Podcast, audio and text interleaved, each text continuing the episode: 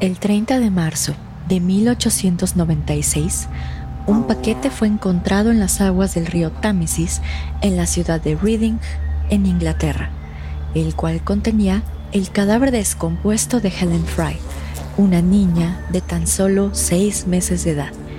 Dicho hallazgo condujo a la policía a una mujer, quien hasta la fecha ostenta el título de ser una de las asesinas en serie más prolíficas de la era victoriana.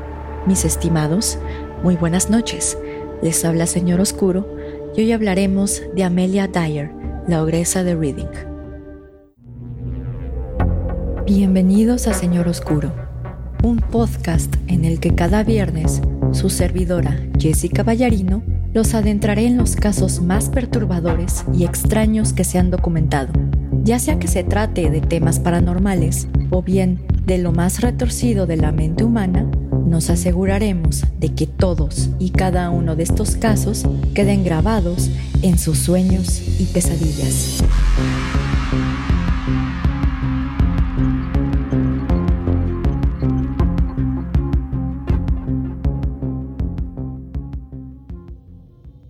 Mis estimados amigos ferales y críptidos domesticados, muy buenas noches. Les habla Jessica y les doy la bienvenida a un nuevo episodio de Señor Oscuro. Antes de empezar con el episodio de hoy, tengo que dar un aviso legal, ya que el contenido del mismo puede ser sensible para algunas personas, por lo que se recomienda discreción. Asimismo, el contenido de este episodio no representa algún tipo de admiración hacia Amelia Dyer o sus actos, por lo que la información que se exponga en este episodio no puede ser considerada como apología del delito. En esta ocasión nos trasladaremos a la era victoriana en Inglaterra, en la que la estigmatización de las madres solteras, así como una ley de pobres que perjudicaba a estas mujeres, causaron las condiciones necesarias para que Amelia Dyer se convirtiera en la asesina serial más prolífica de toda Inglaterra, al tener a su cargo 400 asesinatos de bebés y niños en un lapso de 30 años. Por ello, primero explicaremos la infancia de esta asesina serial y sus crímenes, para después tratar de clasificarla en una de las categorías expuestas por Ronald M. Holmes. Y para quien esté escuchando este episodio a través de Spotify o de Pinecast, les aviso que dejaré algunas fotos de Amelia Dyer, así como de su arma homicida, en el video que se suba a YouTube. Ahora bien, y después de esta larga introducción, empecemos con la protagonista de nuestra historia. Amelia Elizabeth Hubley, conocida después como Amelia Dyer, nació entre los años de 1836 y 1837 en la pequeña aldea de Pilemarsh, al este de la ciudad de Bristol, en Inglaterra. Su familia estaba compuesta por sus padres de nombres Samuel y Sarah Hobley y sus seis hermanos de nombres Thomas, James, William, Anne y dos hermanas de nombres Sarah Ann. En 1841, la hermana mayor de Amelia falleció a los seis años, mientras que en 1845 su hermana menor tuvo el mismo destino, al fallecer meses después de su nacimiento, por lo que Amelia Dyer pasó a ser la hija menor de la familia. A pesar de encontrarse en la era victoriana, los padres de Amelia se preocuparon por su educación, por lo que ella aprendió a leer y escribir, teniendo una gran fascinación por la literatura y la poesía. Sin embargo, sus estudios se vieron interrumpidos a la edad de 11 años, ya que Amelia Dyer fue la encargada de cuidar de su madre, quien contrajo tifus, una enfermedad transmitida por la picadura de piojos, pulgas, ácaros y garrapatas. Esta enfermedad causó un rápido deterioro en la salud mental de su madre, ocasionando que alucinara, delirara y tuviera ataques violentos hasta su muerte en 1848. A la muerte de su madre, Amelia Dyer se mudó con una tía en Bristol, en donde comenzó a trabajar como aprendiz de un fabricante de corsets. En 1859, el padre de Amelia Dyer falleció de bronquitis, por lo que Thomas Hobley, el hijo mayor de la familia, heredó su negocio de fabricación de zapatos, sin que Amelia tuviera la posibilidad legal de reclamar algo del negocio familiar. Por ello, y al no obtener algún tipo de ayuda financiera por parte de su familia, en 1861, a la edad de 24 años, Amelia Dyer se casó con George Thomas, un hombre de 59 años. Con la finalidad de reducir la diferencia de edad, ambos mintieron sobre su edad en el certificado de matrimonio, al afirmar que él tenía 45 y ella tenía 30. De este matrimonio nació una hija de nombre Ellen Thomas. Posteriormente, Amelia Dyer comenzó a estudiar y a entrenarse como enfermera y partera. Durante sus estudios, conoció a una mujer llamada Ellen James, quien le introdujo al negocio del baby farming, de donde esta persona obtenía la mayor parte de sus ingresos. Ahora bien, y como ya es costumbre, tengo que abrir un pequeño paréntesis cultural respecto de lo que estaba pasando en esta época, específicamente respecto al baby farming.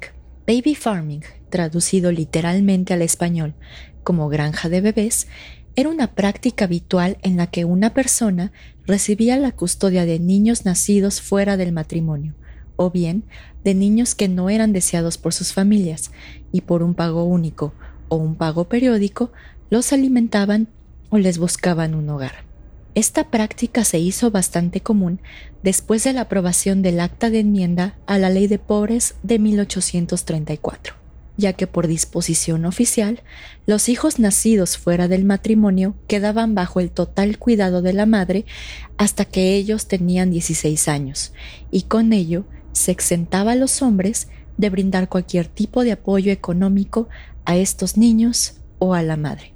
Aunado a lo anterior, y de acuerdo con los valores culturales de aquella época, era estigmatizado por la sociedad de ese entonces tener hijos fuera del matrimonio, y por ello era bastante difícil que las madres solteras encontraran un trabajo digno que les permitiera cubrir las necesidades de sus hijos, por lo que optaban por esta opción que parecía muchísimo más humanitaria. Sin embargo, la práctica del baby farming estaba lejos de ser humanitaria, puesto que su falta de regulación causó que las cuidadoras rara vez cumplieran con el cuidado de los niños a su cargo, causando que éstos murieran por malnutrición, sobredosis o maltratos físicos. Ello es así, ya que las cuidadoras no alimentaban a los niños, o bien los alimentaban con lo mínimo, con la finalidad de gastar en ellos lo menos posible. Para callar el llanto constante de los niños causados por el hambre, las cuidadoras utilizaban alcohol, así como un jarabe llamado Godfrey's Cordial, conocido popularmente como el amigo de la madre. Este jarabe contenía láudano, una tintura del opio, así como dosis pequeñas de codeína y morfina. La administración de este jarabe causaba que los niños cayeran en un estado somnoliento mismo que muchas veces llevaba la sobredosis. A pesar de los métodos cuestionables de las cuidadoras dedicadas al baby farming, las madres que dejaban a sus hijos no denunciaban por su sorpresiva desaparición o muerte, ya que tenían miedo y vergüenza de lo que pudiera decir la policía. En dado caso de que las madres decidieran denunciar, en esas épocas era bastante difícil comprobar que un niño había sido asesinado por estas mujeres. Ahora bien, Amelia Dyer empezó con esta práctica después de la muerte de su esposo George Thomas en 1869. Se dice que antes de empezar con su negocio, Amelia Dyer dio en adopción a su propia hija, con la finalidad de tener una boca menos que alimentar. Ese mismo año, Amelia Dyer comenzó a publicar diversos anuncios en los periódicos de Bristol, bajo distintos alias, tales como Mrs. Smith, Mrs. Harding y Mrs. Thomas, para no ser descubierta. Dichos anuncios, entre otros, decían lo siguiente, y cito, Muy respetable pareja casada desea adoptar niño, buen hogar en el campo, prima o precio requerido muy pequeño.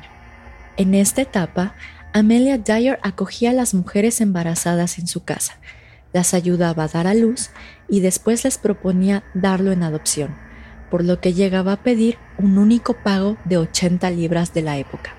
En caso de que el bebé ya hubiera nacido, Amelia les ofrecía cuidarlo en lo que encontraba un buen adoptante, por lo que cobraba 10 libras mensuales para su manutención. Se dice que Amelia Dyer llegó a tener hasta 10 niños bajo su cuidado por semana. Sin embargo, la tasa de mortalidad en esta granja de bebés era demasiado alta, ya que lejos de cuidar a los niños dejados bajo su cuidado, Amelia Dyer los dejaba morir de hambre o bien les causaba una sobredosis con láudano y alcohol. En 1872, Amelia Dyer se casó por segunda ocasión con William Dyer, un obrero cervecero de Bristol, con quien tuvo dos hijos de nombres Mary Ann, también conocida como Polly, y William Samuel. Sin embargo, el sueldo de su esposo no era suficiente para mantener a la familia, por lo que Amelia Dyer dejó a su esposo y regresó al negocio del baby farming. Sin embargo, la suerte de Amelia Dyer pronto se acabaría. En 1879, un médico comenzó a sospechar de Amelia Dyer, ya que observó la gran tasa de mortalidad de los bebés a su cargo. Sus sospechas se incrementaron cuando Amelia Dyer lo llamó para realizar los certificados de defunción correspondientes a cuatro bebés que habían muerto en un lapso de dos semanas. Por esta razón, el médico dio aviso a las autoridades y Amelia Dyer fue arrestada. A pesar de su arresto, la mayoría de la evidencia en contra de Amelia Dyer era circunstancial, por lo que solamente fue condenada a seis meses de trabajos forzados por el delito de negligencia, cometido en contra de los bebés que estaban bajo su cargo. Se dice que el cumplimiento de esta condena afectó gravemente la salud mental de Amelia Dyer, ya que empezó a abusar de sustancias como el alcohol y el láudano. Asimismo, Amelia Dyer registró varias entradas y salidas de asilos mentales por su supuesta inestabilidad mental y tendencias suicidas, mismas que curiosamente coincidían con periodos en los que era conveniente para Amelia Dyer desaparecer y mantener un perfil bajo. Después de concluir su condena, Amelia Dyer intentó trabajar como enfermera, sin embargo, la poca paga y la gran carga de trabajo hizo que volviera nuevamente al negocio del baby farming, pero ahora con un pequeño cambio. Se desharía de los cuerpos ella misma, sin necesidad de involucrar doctores. Para esta etapa, Amelia Dyer comenzó a ahorcar a sus víctimas con una cinta de confección de color blanco, utilizada normalmente en costura para coser bordes. Amelia Dyer daba dos vueltas de esta cinta en el cuello de la víctima, para después hacer un nudo y ahorcarlos lentamente. Respecto a ello, Amelia Dyer confesó que le gustaba ver a los niños con la cinta alrededor del cuello, pero que esto terminaba con ellos muy pronto. Asimismo, y para evitar ser detectada, Amelia Dyer cambiaba frecuentemente de domicilio, por lo que se le podía ver en las localidades de Reading, Caversham y Willesden, todas en Inglaterra. E inclusive seguía con su costumbre de entrar y salir de asilos mentales de manera indiscriminada, con la finalidad de evitar llamar a la atención de los policías. Pero, de igual forma, la suerte de Amelia Dyer cambiaría nuevamente. En 1890, la hija ilegítima de una institutriz fue puesta bajo el cuidado de Amelia Dyer. Tiempo después, la institutriz regresó para ver a su hija, sin saber que Amelia Dyer ya la había asesinado. Para no levantar sospechas, Amelia Dyer le presentó una niña, pero la institutriz comenzó a sospechar, por lo que desvistió a la niña y buscó una marca de nacimiento en su cadera. Al no encontrar dicha marca, la institutriz comenzó a cuestionar a Amelia Dyer respecto del paradero de su hija. En ese momento, Amelia Dyer sufrió un colapso nervioso e intentó suicidarse bebiendo dos botellas de láudano. Sin embargo, Amelia Dyer había generado resistencia en contra de estas sustancias al haber abusado de ellas con anterioridad, por lo que solamente le ocasionaron somnolencia. Derivado de este intento de suicidio, Amelia Dyer fue internada nuevamente en un asilo mental. Sin embargo, se dice que fingió sus síntomas en dicho nosocomio, ya que al ser dada de alta no mostraba los mismos signos o síntomas que mostraba en el asilo mental. Sin embargo, su última salida de un asilo mental fue en 1893, cuando fue dada de alta del denominado Somerset and Bath Lunatic Asylum. Parece ser que esta última visita a un nosocomio fue demasiado desagradable para Amelia Dyer, ya que no se registró alguna otra entrada a un instituto para la salud mental. Una vez que salió de dicho asilo, Amelia Dyer se asoció con una mujer llamada Jane Smith, a quien conoció en un asilo para pobres. Amelia convenció a esta mujer de llamarla madre en frente de las mujeres que daban en adopción a sus hijos, para así darles un falso sentimiento de seguridad. Posteriormente, ambas mujeres se mudaron con la hija de Amelia Dyer y su yerno a una casa ubicada en la calle Kensington número 45 en Reading, Berkshire. El 30 de marzo de 1896, un barquero halló una caja en las aguas del río Támesis, en las que se encontró un cadáver de un bebé envuelto en capas de lino, periódico y papel marrón por lo que dio aviso inmediato a las autoridades. Un pequeño grupo de detectives perteneciente a la policía del condado de Reading, entre los que se encontraban el jefe de la policía, Constable George Tusley, así como el detective Constable James Anderson, arribaron al lugar de los hechos, retiraron el pequeño cuerpo y se dirigieron a la estación de policía. Estos detectives descubrieron que el cuerpo pertenecía a una niña de entre 6 y 12 meses de edad, quien más tarde sería identificada como Helen Fry. Asimismo, se encontró una cinta de costura de color blanco alrededor del cuello de la menor, por lo que concluyeron que la pequeña murió asfixiada. Curiosamente, el papel marrón en el que encontraron envuelto el cuerpo de la pequeña contenía un nombre y una dirección poco legible, por lo que el detective James Anderson realizó un análisis microscópico de dicha inscripción y descifró el nombre de Mrs. Thomas, así como la dirección de 26 Pigots Road en Caversham. La policía llegó a dicha dirección solo para encontrar que la tal señora Thomas ya no vivía en ese domicilio pero Anderson tuvo la idea de llevar el paquete a la estación de trenes de Reading para ver si podía averiguar de dónde venía. El paquete llevaba un sello de ferrocarril Midland y una fecha, lo que permitió al empleado del ferrocarril ubicar la entrada en su libro mayor. Dicho empleado le manifestó a la policía que el verdadero nombre de la señora Thomas era señora Dyer y que ahora vivía en el número 45 de Kensington Road al otro lado de Reading. Una vez que dieron con el lugar, los policías decidieron poner a Amelia Dyer bajo vigilancia policial, mientras que preparaban una trampa para terminar con la carrera criminal de esta asesina serial. Para ello, los policías usaron a una mujer de señuelo, quien se comunicó con Amelia Dyer para dar en adopción a su hijo, manifestando que conocía ampliamente su reputación como una baby farmer. Amelia Dyer aceptó y fijó la cita para la tarde del 3 de abril de 1896.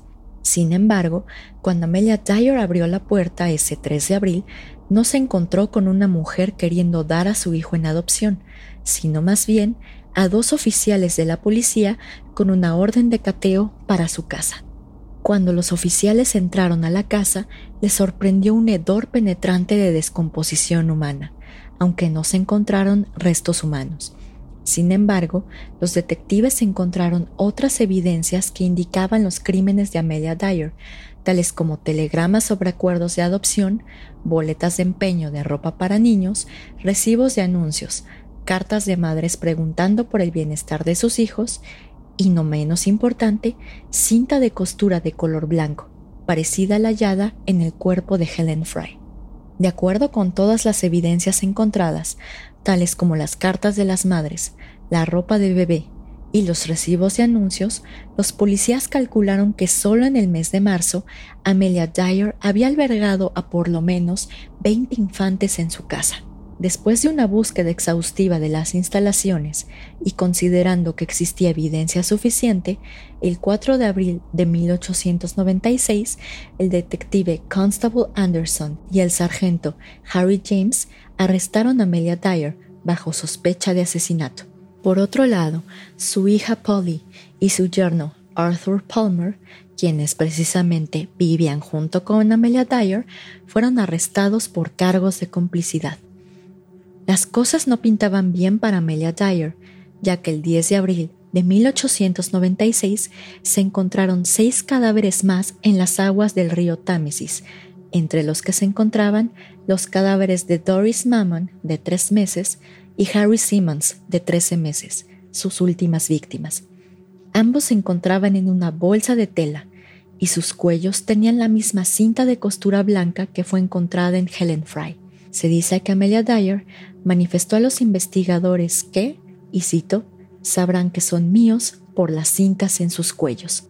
A pesar de que no se tiene el número exacto de las víctimas de Amelia Dyer, de conformidad con su modus operandi, se estima que el número oscila entre 200 y 400 infantes, convirtiéndola en la asesina serial más prolífica de la Inglaterra victoriana.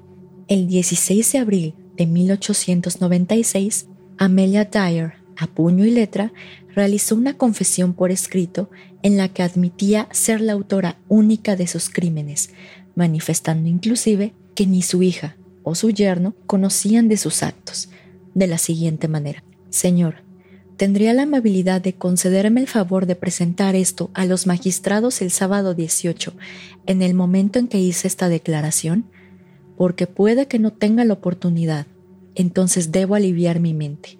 Sé y siento que mis días están contados en esta tierra, pero siento que es una cosa terrible atraer gente inocente a estos problemas. Sé que debería responder ante mi Creador en el cielo por los horribles crímenes que he cometido, pero como Dios Todopoderoso es mi juez en el cielo y en la tierra, ni mi hija Marianne Palmer ni su esposo Alfred Ernest Palmer declaro muy solemnemente que ninguno de ellos tuvo nada que ver con esto. Nunca supieron que contemplaba ser algo tan perverso hasta que fue demasiado tarde.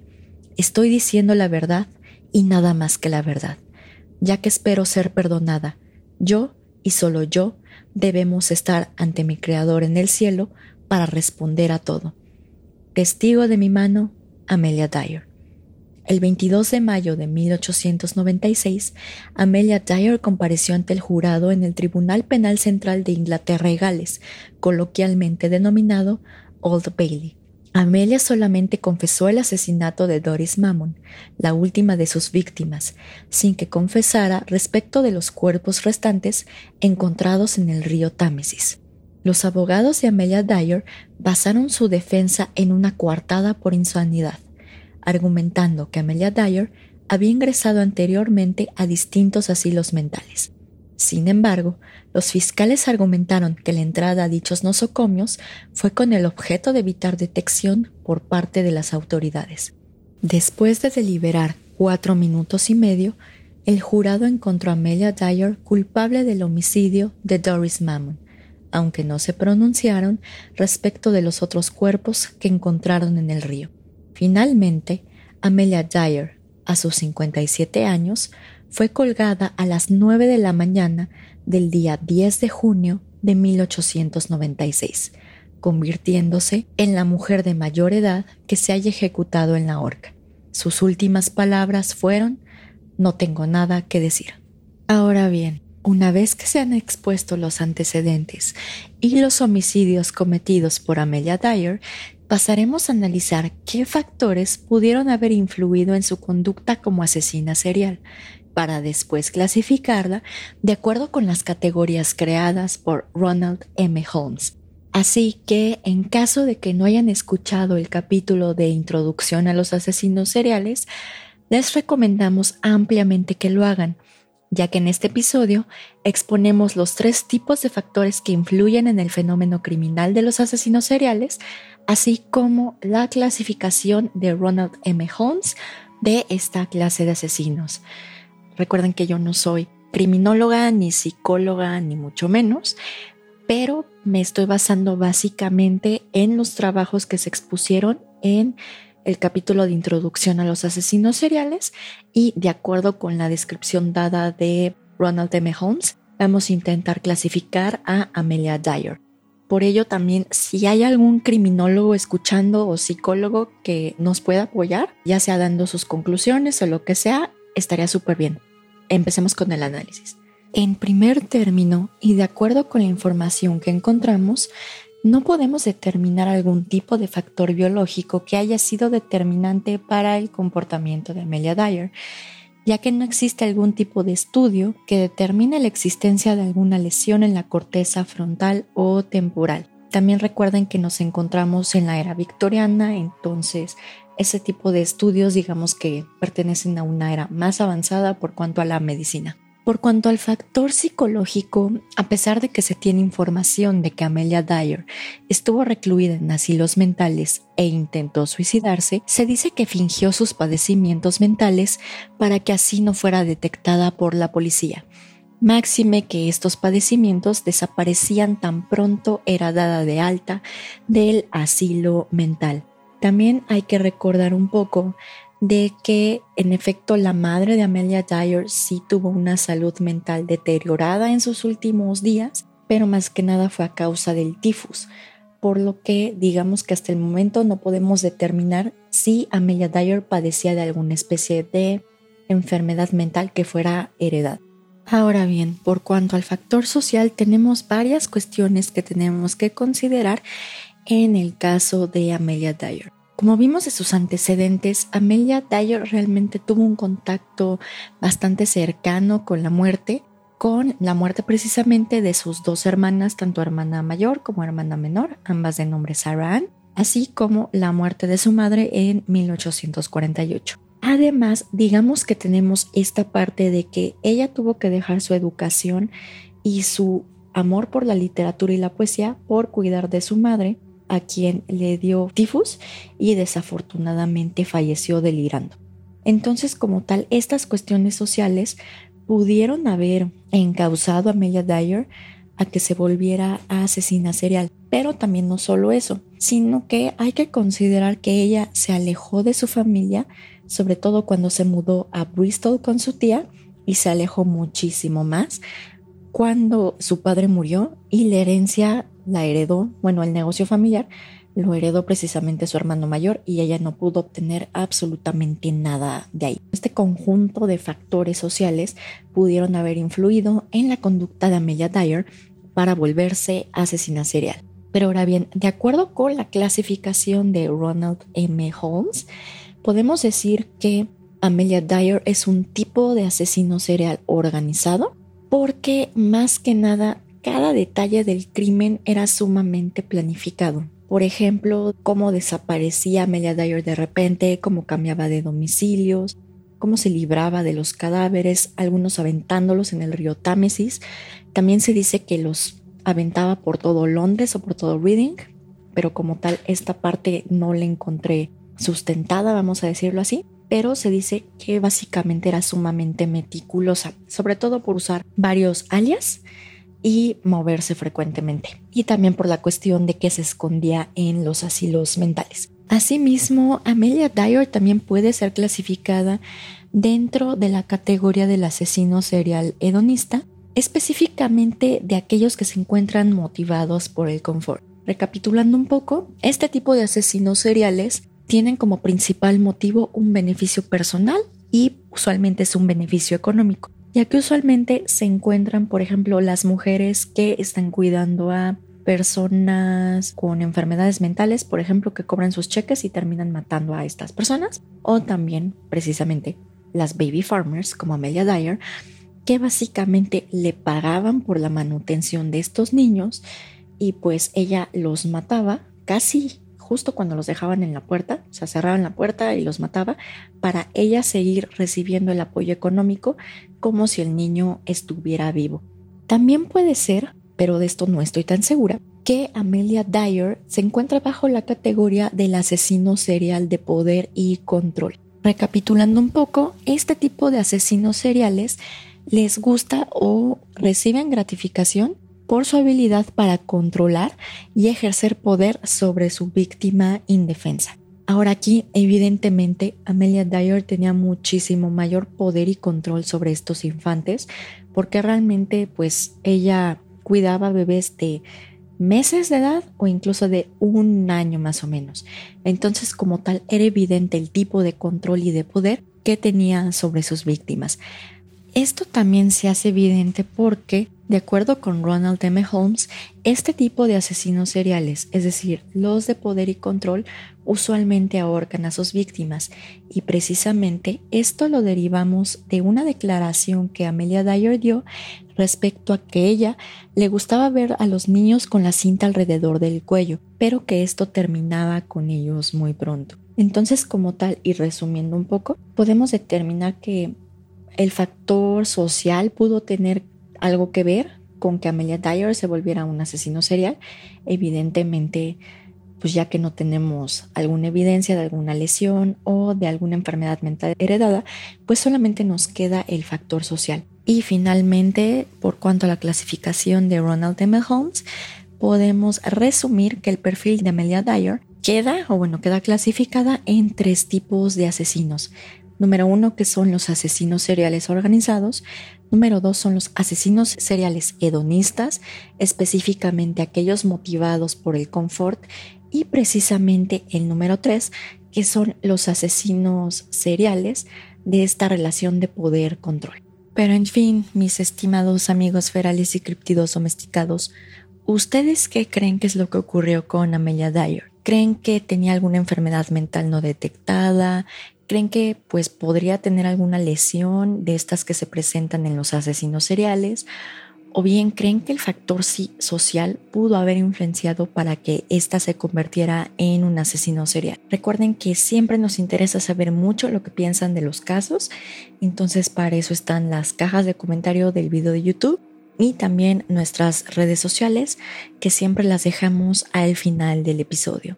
Pero en fin, y justamente antes de despedirme, quisiera comentarles o bueno, darles un pequeño adelanto del episodio de la próxima semana. Este episodio precisamente hablaremos nuevamente del tema de lo paranormal, específicamente del tema de posesiones demoníacas y hablaremos de un caso que ocurrió no hace mucho, fue en 2011 y de hecho el caso se le llama como la Casa de los 200 Demonios o también llamado el caso de la Toya Ammons. Si tienen algunas preguntas que quisieran que resolvamos en el episodio, nos las pueden comentar y con mucho gusto las resolveremos. Pero como tal, mis estimados, es el final del episodio de hoy.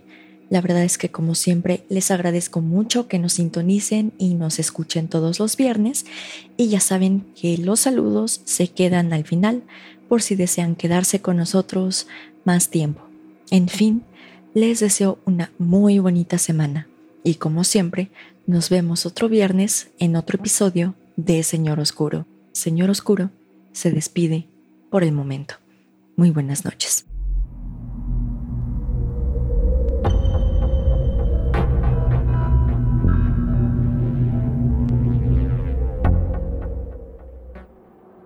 Gracias a todos por escuchar el episodio de hoy.